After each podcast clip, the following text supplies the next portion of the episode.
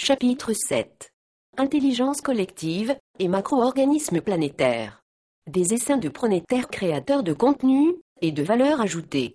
Pour la première fois dans l'histoire des sociétés humaines, la coopération de masse des usagers peut avoir, en un temps très bref, des retombées économiques.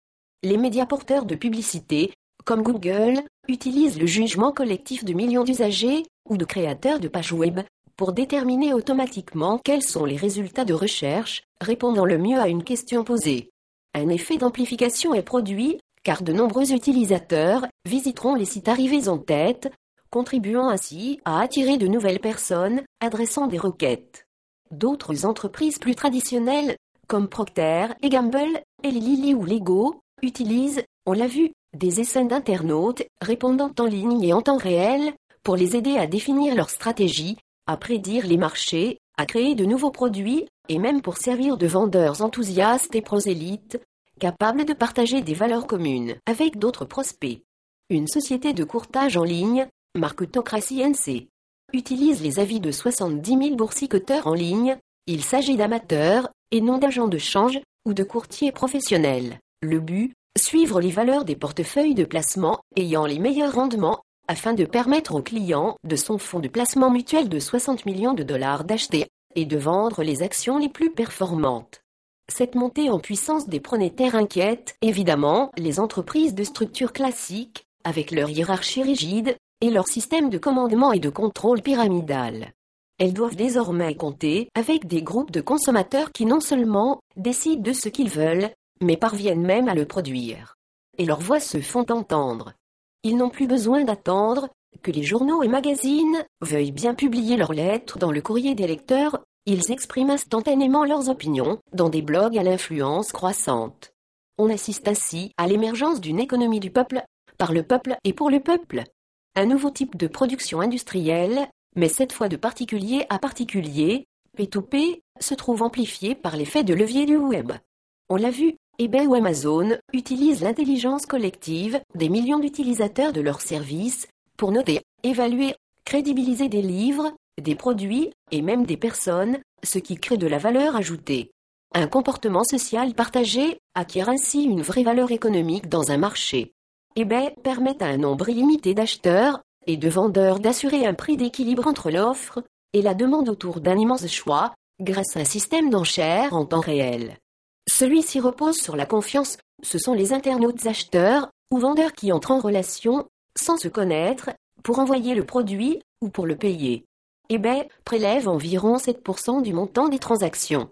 Chacun évalue et note la fiabilité de l'autre grâce à un système de notation inventé par la société. Ce système unique en son genre jette les bases d'une nouvelle forme d'économie un nouvel écosystème économique, fondé sur le capital confiance de millions d'agents économiques en interaction permanente, très différent du marché traditionnel, basé sur les marques, la publicité, les politiques de prix, les soldes et les réseaux de distribution. eBay va encore plus loin dans la valorisation du pronétariat. L'entreprise est devenue un véritable catalyseur de talent. Une sorte de Silicon Valley virtuel, favorisant, par un effet de cercle vertueux, la promotion d'entrepreneurs la création de start-up et donc le développement économique. Le succès d'eBay a ainsi favorisé l'essor d'une multitude de fournisseurs de services. Plus de 16 000 assistants vendeurs agréés par eBay proposent aux internautes, dont le temps est limité de vendre en ligne, et pour leur compte différents produits, contre une commission de 10 à 40% sur le prix obtenu. En un an, aux États-Unis, certains de ces assistants sont devenus des PME, proposant des chaînes de magasins en franchise tels que e-Sold et to Kick où les vendeurs viennent déposer leurs objets à mettre en vente. Il existe aujourd'hui plus de 5000 dépôts sur tout le territoire américain. Pour les créateurs et éditeurs de logiciels, le succès d'eBay a été payant. Il y a trois ans, le site a donné accès à son code pour permettre le développement d'applications intégrées. Depuis ce jour, plus de 15 000 sociétés et développeurs indépendants proposent de multiples logiciels pour faciliter la vie des utilisateurs d'eBay. Certaines de ces entreprises comptent désormais des centaines d'employés et atteignent des chiffres d'affaires annuels de l'ordre de 150 millions de dollars. D'après Gaël Mack, du journal Le Monde, la France est le pays européen où eBay a le plus progressé en 2004, Avec une croissance de 160% de la valeur des transactions, 437 millions d'euros, le site d'enchères organise des cours pour faire connaître son fonctionnement. La France compte 3 millions d'utilisateurs d'eBay, mais il y aurait moins de 2000 vendeurs français professionnels sur le site, contre 10 000 au Royaume-Uni, et plus de 15 000 en Allemagne. Les Français ne sont pas en retard en matière d'e-commerce, mais ils préfèrent encore acheter auprès de cybermarchands que de particuliers.